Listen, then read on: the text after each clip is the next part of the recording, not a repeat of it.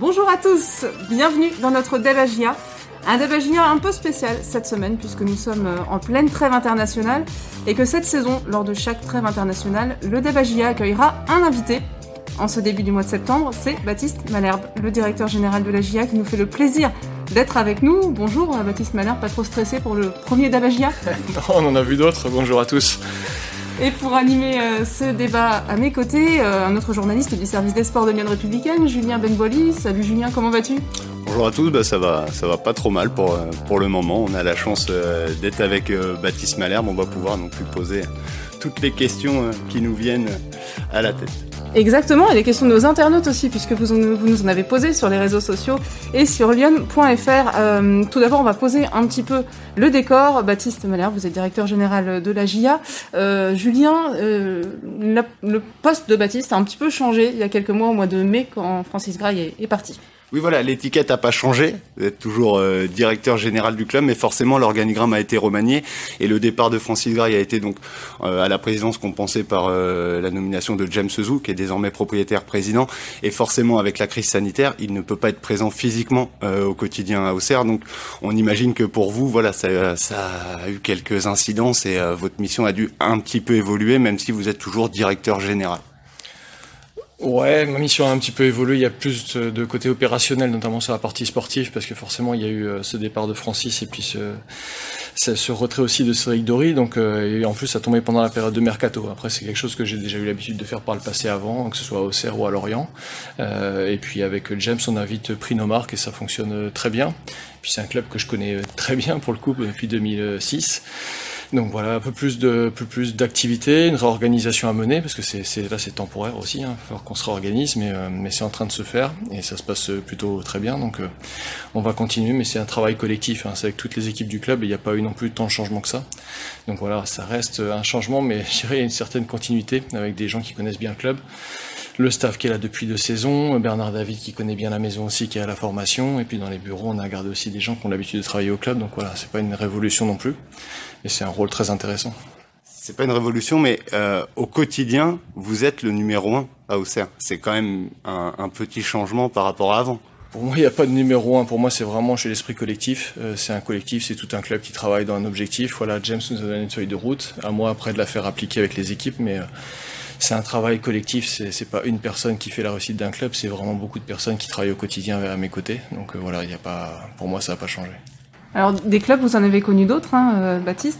Euh, on a une question de Gilles, d'Escolive Sainte-Camille, qui va nous aider à poser un petit peu le décor, qui nous dit, vous êtes le directeur général de la GIA, donc la personne qui connaît le mieux le club. Pouvez-vous nous indiquer quels sont ses points forts et ses points faibles, les points forts et les points faibles de notre club préféré, dit Gilles On va commencer par les points forts. c'est une bonne question. Euh, moi, j'ai été marqué par ce club. Un, je dis souvent, c'est un vrai club de foot. C'est l'authenticité qui sort de ce club. Euh, ça respire foot, ça vit foot. Ça, vous sortez des bureaux, il y a des terrains de foot partout. Euh, le moindre mètre carré, on a essayé de faire des choses qui sont en lien avec le foot. Donc, c'est vraiment cette authenticité, cette authenticité, cette fibre foot qu'il y a, euh, cette culture foot qu'il y a aussi, euh, tant à la GIA que parmi nos spectateurs. Euh, l'histoire qui est quand même assez magnifique, mais au-delà de l'histoire, les valeurs ont été transmises, je trouve, de, simplicité, de club formateur, de euh, d'ambition euh, qui est, vraiment incarné. Ça, j'ai, fait vraiment la différence à, Lorient, euh, où nous, il y a une certaine humilité, mais en même temps la culture de la gagne, notamment quand vous abordez la Coupe de France, quand vous abordez des grands rendez-vous.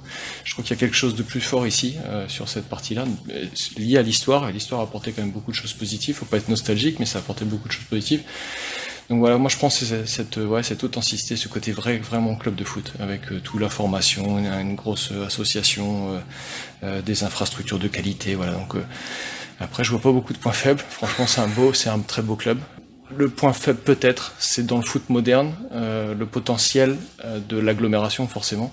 On est dans une petite ville, alors ça a des côtés très positifs, hein, on connaît tout le monde et le club a un rôle central dans la ville, mais forcément ça a des, des contraintes sur d'un côté développement aujourd'hui quand on voit l'économie qui prend de plus en plus de place dans, l'économie, dans la performance des clubs de foot. Donc c'est peut-être ça la petite faiblesse finalement le, finalement le, territoire qui est voilà la démographie qu'on connaît. Mais le reste honnêtement on a beaucoup de, de points forts. On a euh, des belles infrastructures, on a un public qui est, qui est fidèle, on a un savoir-faire à la formation avec des éducateurs très diplômés. Il y a beaucoup beaucoup de points forts dans ce club. Un des points forts aussi, c'est euh, là on parle, voilà, vous dites ça, ça respire foot. Euh, on sort, il y a des terrains. C'est vrai que mine de rien, cette, euh, cet héritage du passé, cette construction du club qui, qui a son terrain, qui voilà, c'est à lui, ça appartient. Le siège est basé sur le lieu d'entraînement et le lieu de compétition. Ça, c'est assez assez unique en France et c'est quand même un atout important. Ouais, c'est un atout important. C'est une charge aussi tant qu'on est en Ligue 2, importante, parce qu'on doit assumer les charges de propriétaire. Donc sur le budget, ça fausse pas mal les choses par rapport à d'autres clubs et c'est nous moins en difficulté. Et après, un autre gros point fort, c'est depuis 4 ans, c'est l'arrivée de James Zou, parce que justement, ce qui fait contrepoids avec notre problématique de, de, de sûrement de territoire, on a la chance d'avoir un actionnaire qui met beaucoup de moyens pour la survie de ce club à haut niveau, et qui nous permet de rester justement sur des infrastructures de qualité, sur un projet de formation qui coûte de l'argent quand on est en Ligue 2. Donc heureusement qu'on a cet actionnaire qui est arrivé. Et il est arrivé justement, je pense, pour les points forts que j'ai dit précédemment, où il a vraiment, dès qu'il est arrivé à Auxerre, il a senti cette fibre, euh, ce club très attachant, cette authenticité. Et puis en plus, il est tombé amoureux de la ville, donc ça tombait bien. Mais heureusement qu'on a ce, cet actionnaire-là aussi en point fort, parce que sinon, ce serait quand même plus difficile d'exister dans les 40 clubs pro. Ça, les gens se rendent pas compte forcément, parce qu'on a été habitué ici à 30 une trentaine d'années vraiment au très très haut niveau. Ça, c'est un euh, miracle un petit peu. Et on arrive à perdurer ça, à rester dans les 40 clubs pro qui vont peut-être bientôt passer à 38 et peut-être à 36. Donc c'est toujours plus difficile parce qu'aujourd'hui on voit c'est les, les, grosses métropoles quand même de françaises qui sont qui sont au haut du classement. C'est euh, l'économie a fait quand même beaucoup de l'économie du sport moderne a fait beaucoup de changements quand même dans la hiérarchie des clubs. On parlait tout à l'heure du changement de, président. Euh, Freddy vous demande, quand Francis Gray est parti, avez-vous eu la liberté de changer le budget et les décisions prises en vue de cette saison?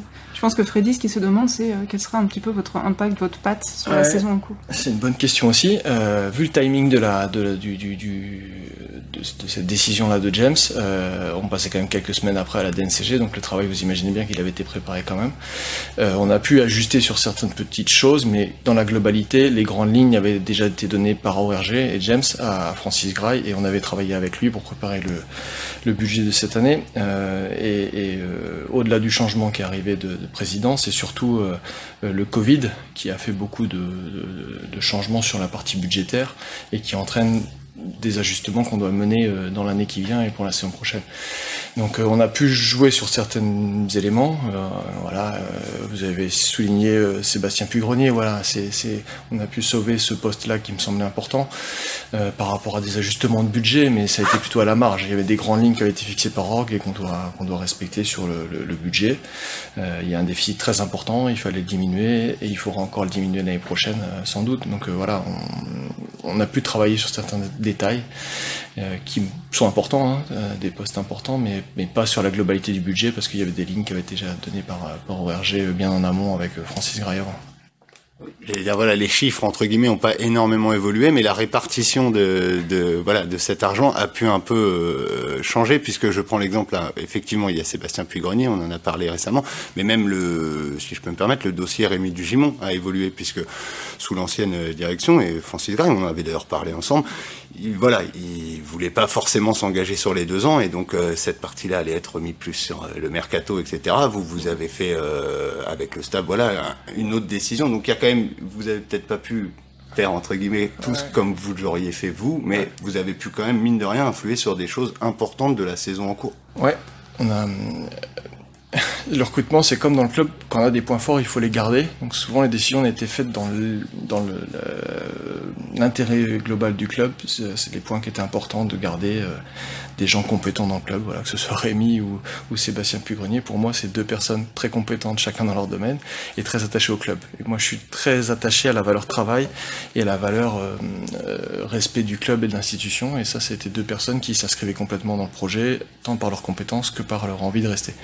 Donc après, en effet, il y a des questions budgétaires, mais on arrive toujours à faire quelques arbitrages en effet. Hein. ça fait quand même partie de notre métier, où on doit tous les jours, vous savez, je suis souvent la personne qui doit dire non, hein. donc euh, j'ai l'habitude.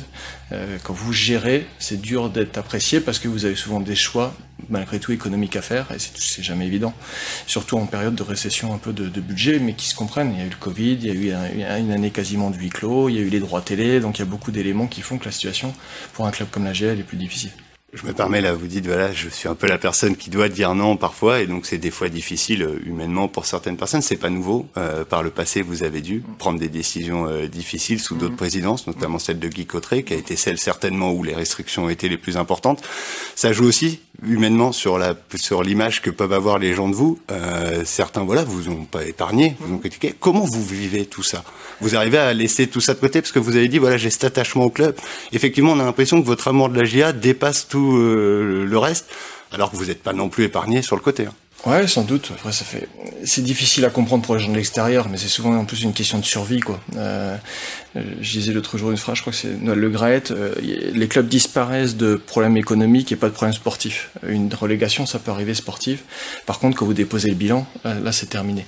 Donc des fois, faut comprendre qu'il y a des décisions difficiles à prendre, mais c'est pour une question de survie de l'entité vraiment globale. Et ça, euh, les millions d'euros, ça se trouve pas facilement. Donc, euh, donc ouais, c'est difficile. Après, des fois, il y a un décalage entre l'interne et l'externe. Euh, la plupart des gens en interne savent le travail qui est fait, savent l'investissement qui est fait, savent euh, le projet qui est mis en place, savent les efforts qu'il y a à faire. Et, franchement, en interne, il y a une très très bonne ambiance et très bonne, euh, très bonne adhésion à ce projet. Après, des fois, en extérieur, les gens, oui, préféraient, mais moi aussi, hein, souvent, je préférais avoir davantage de moyens pour faire plaisir à davantage de personnes, etc. Et vous savez, il y a tellement de gens qui voudraient travailler dans un club de foot ou, ou qu'un tel un tel soit pris ou qu'on recrute encore plus de joueurs, etc. Mais après, il y a une réalité. On n'est pas dans, le, dans un monde euh, parfait. Il y, a des, il, des, il, des comptes à rendre à un actionnaire, euh, tant d'un point de vue économique, mais résultat aussi. Donc il faut trouver à chaque fois l'équilibre entre être performant et respecter le budget.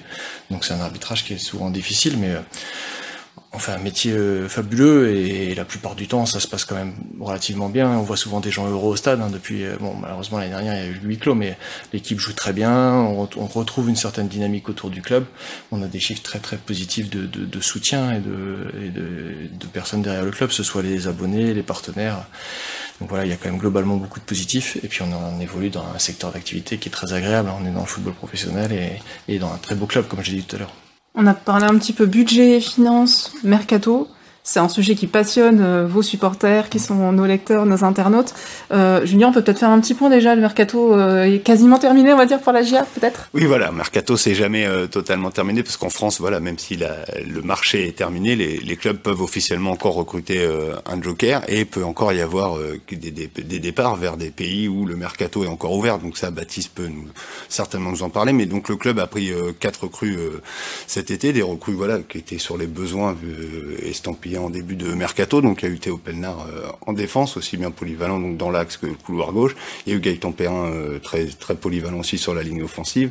Il y a évidemment le gros dossier, hein, euh, voilà Gaëtan Charbonnier en pointe pour remplacer euh, Michael Lebihan et ses 19 buts de la saison passée. Et il y a eu donc sur la fin du mercato un joueur peut-être un peu moins connu du grand public, Alexis Trouillet, prêté par par Nice. voilà Comment vous, vous avez mené euh, ce mercato euh, Forcément, on a entendu beaucoup de choses. Les gens, même Jean-Marc Furlan, votre entraîneur, aurait pu parfois aimer peut-être un peu plus de profondeur. Est-ce que vous pouvez nous expliquer comment ça s'est fait?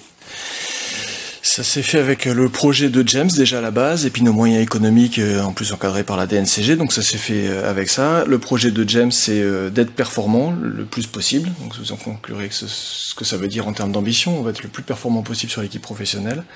Euh, on veut aussi que les jeunes aient la formation et leur place dans ce projet du club, c'est important. Et, et, puis après, on va développer les projets internationaux, donc ça c'est le projet de James. Après, dans le budget, euh, il y avait une restriction budgétaire, on a baissé le budget de 4 millions d'euros, faut le savoir quand même. Euh, donc ça a forcément un impact sur l'équipe pro, euh, comme ça a un impact sur les autres secteurs du club. Euh, et puis donc il y avait une ligne directrice qui avait été en effet convenue de garder et travailler avec le staff technique, hein, de garder l'ossature de l'année dernière qui avait donné quand même globalement satisfaction. On finit sixième, on échoue à quelques petits points de la quatrième place, mais globalement en faisant une, bonne saison d'un point de vue sportif. Hein, il y a eu de la qualité sur le terrain, il y a un groupe qui a bien, qui a bien fonctionné ensemble. Donc des fois le meilleur recrutement c'est aussi de garder une ossature qui fonctionne bien. Donc en plus de ces quatre joueurs-là, on a aussi conservé, prolongé Quentin Bernard, un, homme important du, du, groupe, et puis Rémi Dugimon qui a fait une très bonne saison. C'était important aussi pour nous. Et ensuite, en effet, on avait identifié les besoins que vous avez cités et on, a, on est très satisfait du mercato. Ça c'est bien, ça a bien travaillé, que ce soit la cellule d'observation de, avec, avec le staff sportif pour définir les, les, profils euh, et on a été assez euh, euh, vigilant au fait qu'il fallait que les jeunes aient leur place aussi. ils sont dans la dans, progression hein, ces, ces garçons-là. On dit les jeunes, mais il y en a certains comme Ousmane Kamara malheureusement s'est gravement blessé, mais c'était un garçon qu'on avait identifié qui devait prendre du temps de jeu cette année en concertation avec Jean-Marc. Il y a Nicolas Mercier qui arrive, il y a la Cincinnati Yoko et il y en a d'autres. Hein. La réserve joue, très bien, je vais pas tous les citer, mais il y a, même des plus jeunes qui vont arriver peut-être dans un an, dans deux ans. Voilà, il y, a, encore un travail à faire, mais il y a des garçons très intéressants. Donc c'est un équilibre à trouver entre nos besoins euh, au, jour J et puis euh, une projection dans, quelques mois où ces jeunes-là doivent, s'exprimer. Et je pense qu'on a essayé de faire un bon attelage et un équilibre dans l'effectif tous les postes sont, sont, sont doublés, euh, certains avec des jeunes du club, mais on y, on y croit beaucoup. Euh, et le groupe vit, vit bien. Il y a vraiment une bonne, un bon état d'esprit. Bon, on l'a vu sur les premiers matchs de championnat. Hein. Euh, on a mené à Amiens, on a le pouvoir de, de, réagir. On est mené contre Guingamp, mais le public était quand même derrière nous parce qu'il y avait un état d'esprit très bon. On va faire une performance à Nancy malgré six, six absents euh, sur blessures ou suspensions, etc. Donc euh, voilà, on, a, on est satisfait du mercato. Jean-Marc aussi. Euh, un entraîneur veut toujours se rassurer avec le maximum de joueurs d'expérience. Et puis il faut se méfier aussi de la communication des entraîneurs en période de mercato. Voilà, c'est pas lié qu'à Jean-Marc, un Furlan. Vous prenez tous les entraîneurs de Ligue 2, je pense qu'ils ont fait leur petite déclaration, qui voulaient des joueurs. Euh, mais à chaque fois dans les discussions, ça s'est bien passé. On essaie de trouver un équilibre entre ce qu'on peut faire, euh, ce qu'on doit faire, euh, les possibilités du moment. Euh, Théo Pelnard a été suivi depuis longtemps, Gaëtan Perrin aussi. Euh, Alexis Trouillet, il est identifié comme un profil très intéressant, était déjà suivi par Jean-Marc et son équipe à Brest quand il était quitté de Rennes à, Nice. Et il correspond bien à un poste euh, spécifique de milieu relayeur avec l'absence d'Ousmane Camara et puis Kevin Danois qui va arriver mais qui est un peu plus jeune et il faut lui laisser du temps aussi en N2 donc voilà il n'y avait pas de jeunes prêts à ce poste là à ce moment donné là donc euh, on a essayé d'ajuster. Gaëtan Charbonnier pour moi c'est pas pour remplacer Michael Le Bihan. Gaëtan Charbonnier c'est pour euh, compléter notre collectif. Euh, c'est un profil différent euh, mais qui en plus a déjà des connexions avec euh, Mathias Autrette qui connecte bien avec Hein et, Perrin. Donc voilà c'est un ajustement qui c'est un mercato c'est très difficile à faire hein, de, de, trouver entre euh, les moyens à un moment donné euh, économiques, euh, les profils de joueurs, les garçons disponibles. et je pense qu'on on peut être satisfait de, ce mercato-là et, d'avoir gardé aussi notre force de l'année dernière, notre groupe de l'année dernière. On accueille Baptiste Malherbe, directeur général de la GIA dans le débat aujourd'hui. On va rester sur le sujet du mercato avec deux questions, c'est presque la même, euh, de Michel et de Julien, pas le nôtre, mais euh, Julien des Trois Îlets. Euh, Michel nous demande, même si le mercato est terminé, est-il envisageable de signer un dernier joueur libre pour encore renforcer l'équipe? La GIA a-t-elle les moyens de le faire? Ngando, Bene ou autre? Et Julien, pour sa part, vous dit bonjour déjà. La structure actuelle de l'équipe pro laisse-t-elle la place à l'arrivée d'un joueur libre, Joker, tout en respectant l'encadrement de la masse salariale prononcée par la DNCG Et merci de vos réponses, euh, dit Julien. Merci de cette politesse, merci à tous euh, et bonjour à tous, je vous redis. Euh, euh, bon, je crois que j'ai répondu à la question avant. On a, je pense qu'on a un effectif qui est plutôt équilibré, où on laisse la place aux jeunes. L'encadrement DNCG, là, on arrive quasiment à ce vraiment l'épure qu'on avait proposé en budget, euh, c'était début mai, hein, ça, ça, remonte, hein, parce qu'on envoie bien avant l'audition. Euh, donc voilà, on, a, une mesure d'encadrement, donc on doit à tout prix la respecter. Donc on a à chaque fois été très prudent avec James hein, sur le choix des recrues, parce qu'il fallait pas encore moins se tromper que les autres années, parce qu'on n'avait pas de possibilité de, de, sortir de cet encadrement-là. Donc voilà pourquoi on a été prudent, mais c'est dans ma nature aussi, de, et avec James aussi, de faire sûrement moins de recrues moins de recrues, mais vraiment de la qualité, euh, parce que aussi on a justement un centre de formation, donc il faut pas qu'on ait trop de joueurs en nombre pour laisser aussi la place à, à nos garçons qui arrivent. Euh, il faut pas trop de joueurs non plus, hein, les statistiques disent, alors faut faire attention aux data, mais euh, les statistiques disent généralement qu'avec 16 joueurs vous faites 73-75% du temps de jeu d'un championnat, et puis avec 18 joueurs vous faites 95% du temps de jeu d'un championnat. Donc il n'y a pas non plus besoin d'avoir 27-28 joueurs pro euh, dans un effectif de Ligue 2, surtout qu'il n'y a plus la Coupe de la Ligue, donc il y, a, assez peu de compétition. Et, bon, après, vous êtes toujours dépendant des blessés, mais ça, c'est toutes les équipes. Hein, quand elles perdent leurs meilleurs joueurs, c'est toujours suite en difficulté avec les blessures. Mais globalement, je pense qu'on a un effectif complet. Euh, L'encadrement d'NCG, je l'ai dit, on arrive quasiment au maximum. Donc on a la possibilité de prendre en effet des joueurs libres, etc.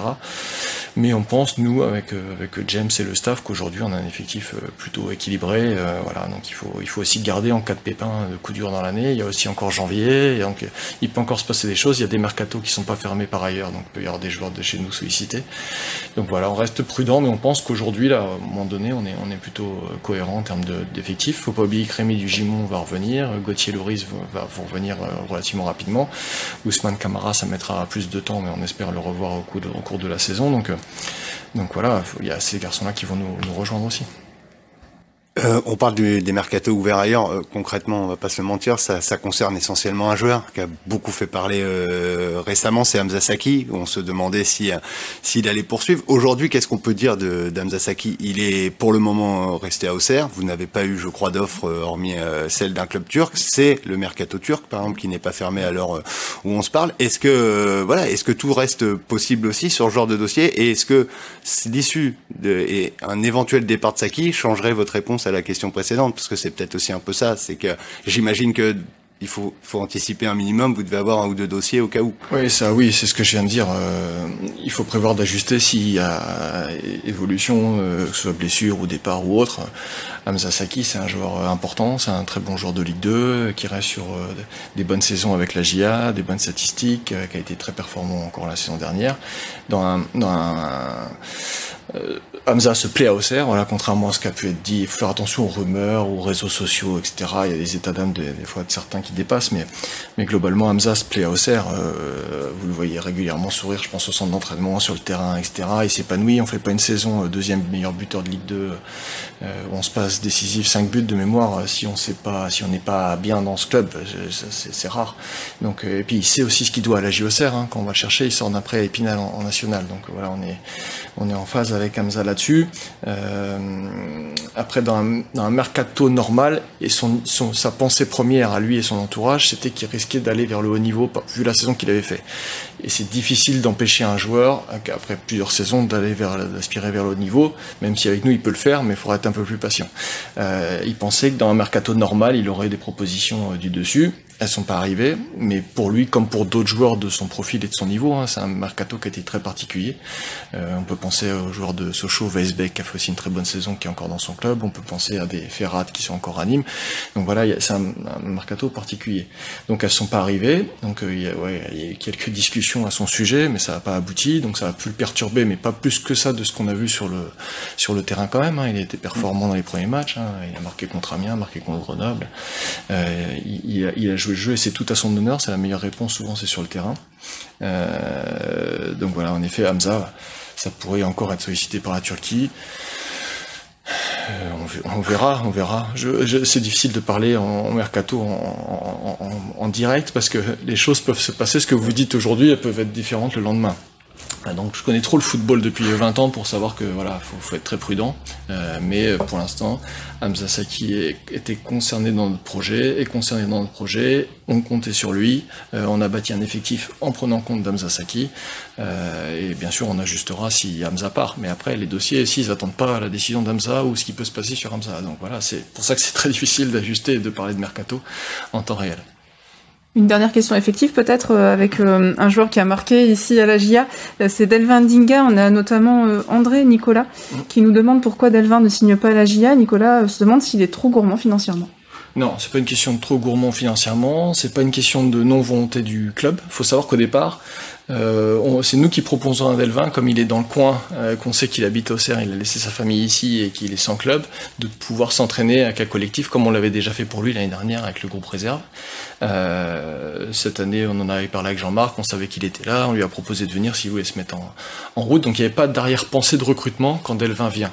Euh, l'effectif était bâti avec des, des, garçons au poste que vous connaissez, hein, qu'on a. Euh, Delvin, c'est un garçon hyper charmant, hyper pro, super mentalité qu'on adore tous au club. En plus, on a de très bons souvenirs avec lui. Hein. C'était les périodes fastes du club européen, etc. Donc, euh, aucun souci avec Delvin. Delvin, après, dans plus le temps est passé, plus il a été adopté par le groupe, le vestiaire, le staff, par son, son professionnalisme. Moi, ça, je le savais d'avance parce que je le connaissais plus que Jean-Marc euh, avant.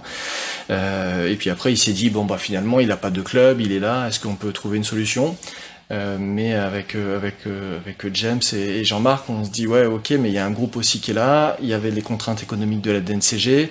Il sortait d'une saison à l'étranger où il y avait une bonne rémunération. Donc aujourd'hui, il n'y a pas le il n'y a pas la place euh, sur un recrutement de Delvin, mais encore une fois, c'était pas ce qui était prévu au départ. Donc après, on va voir comment les choses évoluent euh, dans, le foot. comme je venais de dire pour Hamza, c'est valable aussi pour Delvin. On ne sait pas ce qui va se passer dans les prochaines semaines, mais voilà, c'est quelque chose qui n'était pas prévu. C'était lui rendre service de s'entraîner avec un collectif. Ça se passe très bien, mais on en était un peu convaincus. Euh, voilà, donc on verra dans les prochains jours et semaines. Mais c'est pas dans les plans au jour d'aujourd'hui de, de, recruter Delvin. Encore une fois, je pense que l'effectif est très bien, donc ça n'a rien à voir par rapport Delvin. On pense que l'effectif est bien ainsi.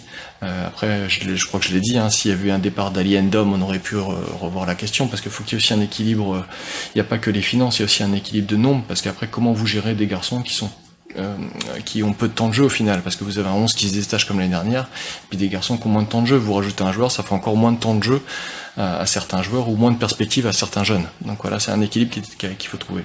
Et là aujourd'hui, il n'y a pas la solution pour, pour le, recrutement de Delvin. Vous écoutez le Debagia, le podcast euh, du service des sports de l'Union républicaine sur l'actualité de la JOCR. C'est Baptiste Malherbe, le directeur général de la JA, qui nous fait le plaisir de répondre à nos questions et à vos questions aujourd'hui. Euh, il y a une autre personne euh, bah, centrale du club, plus exposée médiatiquement que vous, c'est l'entraîneur Jean-Marc Furlan qui prend beaucoup de place. Expliquez-nous un peu quels sont vos rapports voilà, au quotidien, de quoi vous parlez, quels sont vos rapports à tous les deux? On parle énormément. C'est un, très très bon technicien qui a beaucoup d'expérience. Enfin, je vais pas le décrire. Après, les, gens connaissent pas de l'intérieur, mais c'est quelqu'un qui est très attaché à, la valeur de groupe, euh, aux, relations entre les joueurs, aux connexions entre les joueurs. Euh, voilà, donc on, échange quotidiennement, euh, plusieurs fois quotidiennement, euh, sur ce qui se passe, sur les décisions à prendre, sur euh, des choses à aménager sur l'équipe pro. moi, je considère souvent notre mission à nous, administratifs de club, de les mettre dans les meilleures dispositions pour réussir à être performants. c'est très difficile le métier d'entraîneur, c'est très difficile le métier de joueur. Euh, ils font un métier euh, superbe, hein, jouer au foot ou entraîner des, joueurs de foot. Euh, y a, c'est un très beau métier quand c'est sa passion, etc. Enfin, c'est vraiment un superbe métier. Mais par contre, c'est très difficile l'exigence qu'on leur demande d'être performant, etc. Donc nous, on doit faire pour qu'ils soient dans les meilleures dispositions possibles, euh, d'un point de vue logistique, d'un point de vue environnement de travail, d'un point de vue constituer un effectif où tout le monde se sente bien pour, pour s'épanouir et être performant, d'un point de vue médical. Enfin, il y a vraiment beaucoup de choses autour qu'on doit faire ma façon de voir les choses, qui soit dans les meilleures dispositions possibles pour être performant. Donc c'est ce qu'on essaye de faire au quotidien avec Jean-Marc. En plus, vu qu'on a des ambitions élevées, donc ça joue aussi sur plein de détails. Donc tous les jours, on échange sur, sur euh, les, détails pour améliorer euh, l'existant, améliorer ce groupe. Bon, là, il y a le mercato, c'est une période particulière, mais même, euh, même après, on continue d'échanger sur tout de comment on peut faire que l'équipe soit la plus performante possible. C'est ce qui nous, c'est ce qui nous, nous, nous occupe le plus à l'esprit, quoi. Et, par conséquent, de rendre heureux nos supporters, rendre heureux nos partenaires, rendre heureux la ville, euh, parce que la GIA marche bien. C'est vraiment une obsession. Euh, en plus, je suis un mauvais perdant et je pense Jean-Marc aussi. Donc, je peux dire que les soirs de défaite contre Guingamp, malgré que vous fassiez une bonne prestation, ce qui vous rassure un peu, mais vous dormez mal parce que vous savez que par rapport à nos, nos ambitions, euh, il faut pas qu'on se permette ça beaucoup de fois. Donc, donc c'est c'est viscéral, c'est comment on arrive à faire que le club soit performant. Alors avec Jean-Marc, c'est l'équipe première et la réserve, et puis euh, et puis dans la semaine, c'est aussi euh, le centre de formation, c'est aussi euh, la gestion globale du club. Mais ce qui nous mine l'esprit, ce qui nous fait sûrement perdre des cheveux, c'est comment on arrive à être le plus performant possible. On a vraiment cette, c'est en nous quoi. Donc avec Jean-Marc, on essaye d'échanger pour trouver tous les détails qu'on doit, alors les, détails négatifs qu'on doit gommer, puis ce qu'on peut améliorer. Voilà, c'est donc c'est au quotidien, c'est ça, c'est essentiellement ça. Et c'est une question d'autant plus importante qu'on va pas se le cacher. Euh, ça s'est mal terminé avec votre prédécesseur aussi parce que la relation a été un peu tendue. On sait que Jean-Marc Furlan, pour protéger son groupe, est capable de voilà de prendre sur lui un conflit euh, entre guillemets avec euh, la direction. C'est des manières de faire. Est-ce que ça, c'est au moment où vous vous êtes retrouvé entre guillemets en première ligne, vous avez dû prendre en compte tout ça, même vous humainement, vous avez peut-être dû vous adapter, vous dire qu'il va falloir peut-être changer quelques approches pour éviter éviter de revivre la même chose quelque part. Sans doute. Après, euh, moi, je suis. Euh, comment dire Faire attention, encore une fois, à la communication externe. Euh, des entraîneurs, mais pas que, dans ce monde du foot, qui beaucoup. on ressort une petite phrase, on ressort des choses, ou on prend une alors c'est pas vous que je le reproche, hein, mais c'est souvent avec les réseaux sociaux la culture de ressortir une phrase, des fois du contexte aussi. Et, puis il y a aussi ce que dit l'entraîneur en conférence de presse et puis ce qu'il dit dans la vie de tous les jours. Voilà, il quand même des, euh, moi, moi, ce qui prime, c'est le club, l'institution, le projet de James. Voilà, euh, c'est focus là-dessus. Euh, et il faut que l'entraîneur, on arrive à l'emmener dans cette dans cette direction-là. Et au quotidien, on parle de ça et comment on est performant et comment on répond à James sur le fait qu'il demande en effet d'être performant, de respecter le budget, de faire jouer les jeunes joueurs, etc. Donc moi, ce qui compte, c'est le club en général, quoi. ok, Jean-Marc Furlan, un personnage central, hein, l'entraîneur d'un club de foot. Euh, en plus, encore plus ici, on sait ce que c'est. Euh, mais encore une fois, il faut un métier très difficile, euh, donc il faut, euh, il faut les prendre comme ils sont et il faut les aider pour qu'ils soient le plus performants possible. Moi, ce qui m'intéresse, c'est que Jean-Marc fasse bien jouer son équipe, euh, une, une, que les spectateurs se reconnaissent à travers cette équipe dans l'état d'esprit. Et ça, c'est souvent le coach qui est aussi qui, qui, est, un peu le guide de tout ça. Donc c'est lui qui au quotidien avec ses joueurs à trouver les ententes, à faire que ça se passe bien, à, faire qu'il y ait un style de jeu. Il y a, il y a beaucoup beaucoup de travail après ce qu'on voit le week-end. Tout le monde est entraîneur de football ou sélectionneur de football, donc tout le monde va dire son mot sur la composition, le style, etc. Mais il y a, un énorme travail derrière. Euh, c'est plein de détails. Alexis Trouillet arrive, c'est comment on le met dans de bonnes dispositions. Mercredi après-midi, Jean-Marc Furlan euh, a fait une longue séance vidéo avec lui pour lui expliquer les principes de jeu. Voilà, tout de suite pour que le joueur soit bien. Donc on fait beaucoup beaucoup de choses pour que l'équipe soit bien. Et moi, c'est de faire avec Jean-Marc qu'il soit le mieux dans les meilleures dispositions possibles pour être le plus performant possible. Et Dieu sait qu'on lui demande d'être euh, le plus performant possible avec un projet club aussi. Donc voilà, c'est de trouver ce, cette alchimie-là qui est, pas facile, mais, mais on y travaille tous les jours, on essaye de... Voilà, c'est un personnage, hein, c'est un personnage, il, communique, mais, euh, mais c'est aussi un, un excellent technicien surtout, et qui connaît très bien la Ligue 2, qui a déjà fait monter plusieurs équipes. Euh, euh, Francis Gray avait dit on prend, on prend Jean-Marc Furlan, on prend une méthode. Voilà, ok, donc on prend une méthode et il faut aussi l'adapter au club. Donc euh, c'est tout le travail qu'on essaie de faire. Et toujours au sujet de Jean-Marc Furlan, on a une question de Louis qui nous demande discutez-vous ou avez-vous discuté d'une prolongation de contrat de coach Furlan Pour être transparent, il m'a des fois posé la question. Euh, il sait ce qu'il a à faire, euh, il sait le projet du club. Euh, voilà, donc c'est quelque chose qui va venir avec le avec le temps, chaque chose en son temps. Euh, on, a des performances, on a des comptes à rendre. Moi, je dis souvent, on a, j'ai dit beaucoup, on, fait un beau métier, c'est vrai. Par contre, on doit rendre des comptes aussi. Donc, on a, on a un objectif, on a une ligne de conduite euh, fixée par James, et à nous de rendre des comptes. Et euh, on fera, on fera le bilan euh, dans quelques mois, dans quelques semaines. comment ça évolue, comment le club évolue, quels sont les. Il est essentiellement jugé par ses résultats sportifs, mais aussi comment il intègre le projet. Donc voilà, on fera un bilan de tout ça dans quelques semaines ou quelques mois. Voilà.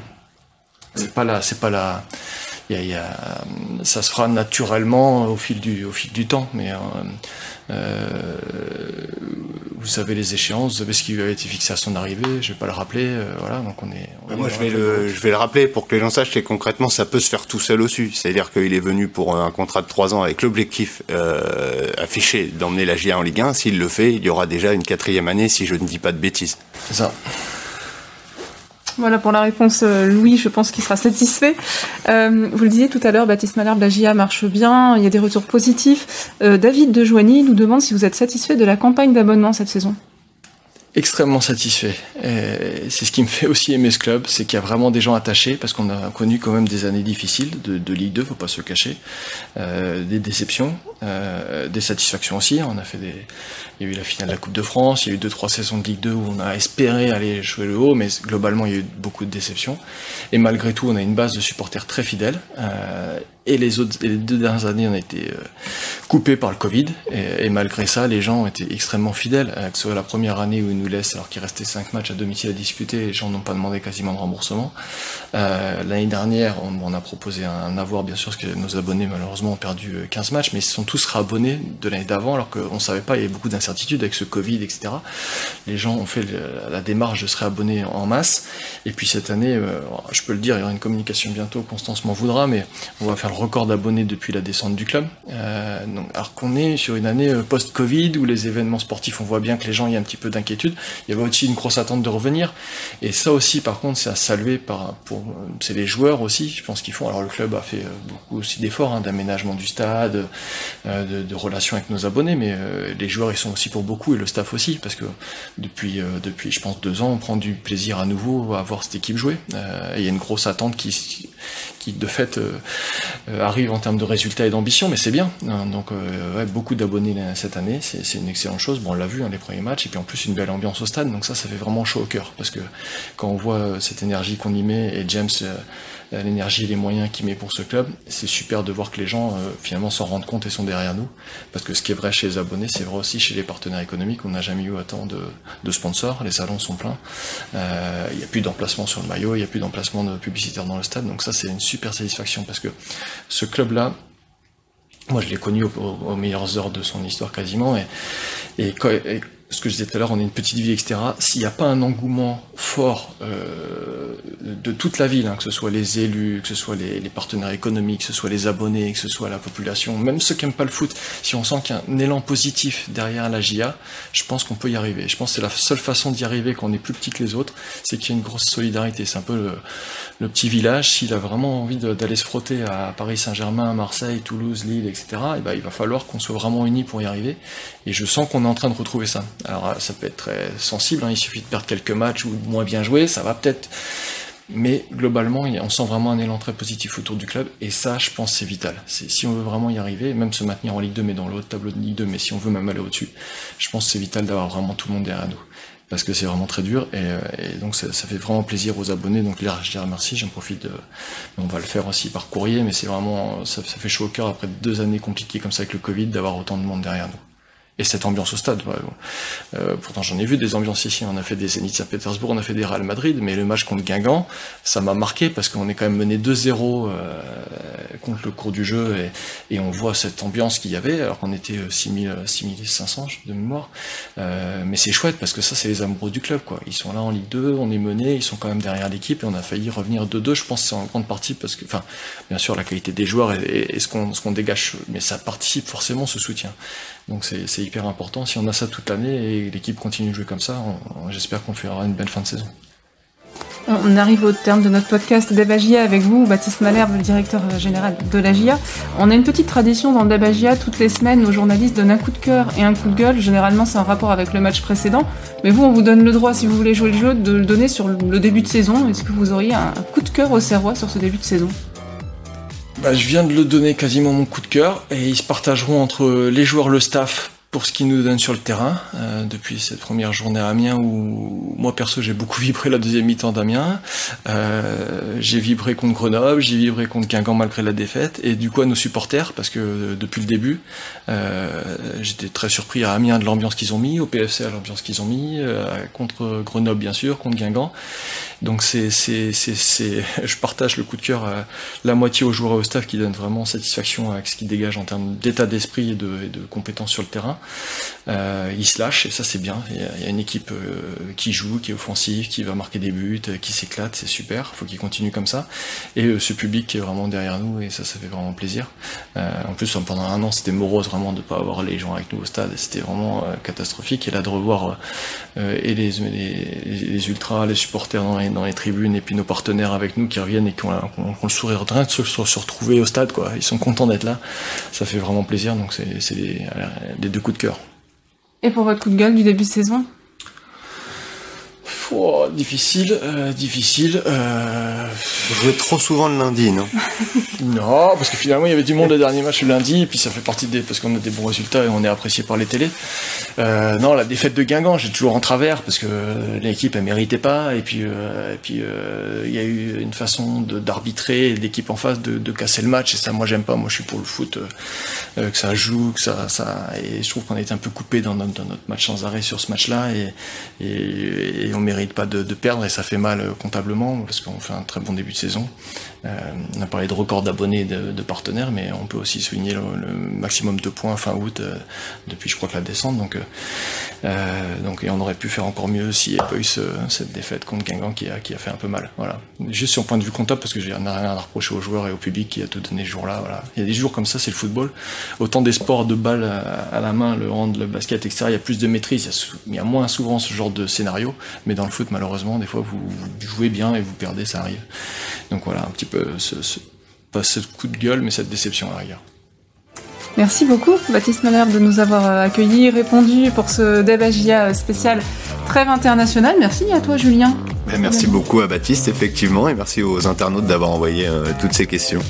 Et on se retrouve très bientôt pour un nouveau débat GIA. On vous donne aussi le rendez-vous du prochain match de la GIA. Ce sera le 11 septembre, la réception de Niort. Merci à tous. Venez très nombreux le 11 septembre parce qu'en plus, à la mi-temps, c'est quelque chose qui nous tient à cœur. On va remettre une récompense à tous nos diplômés du centre de formation. Vous savez que le centre de formation, c'est capital pour nous, mais c'est important aussi de former des hommes. Et, on est très attaché aux valeurs qu'on leur inculque et, et à la partie éducative. Et on a eu 100% de réussite aux examens l'année dernière. Donc on veut les mettre à l'honneur à la mi-temps de la GIA Niort. Donc en plus du soutien, bien sûr, à l'équipe pour gagner contre Niort. Euh, il y aura cette petite cérémonie à la mi-temps qui nous tient à cœur sur euh, féliciter les jeunes qui sont des bons footballeurs, mais en plus euh, ont brillé dans les études l'année dernière. Et ben, le rendez-vous est donné à nos supporters, à nos internautes et, et à nos lecteurs. Merci à tous, bonne semaine et à très bientôt pour un nouveau Dabagia.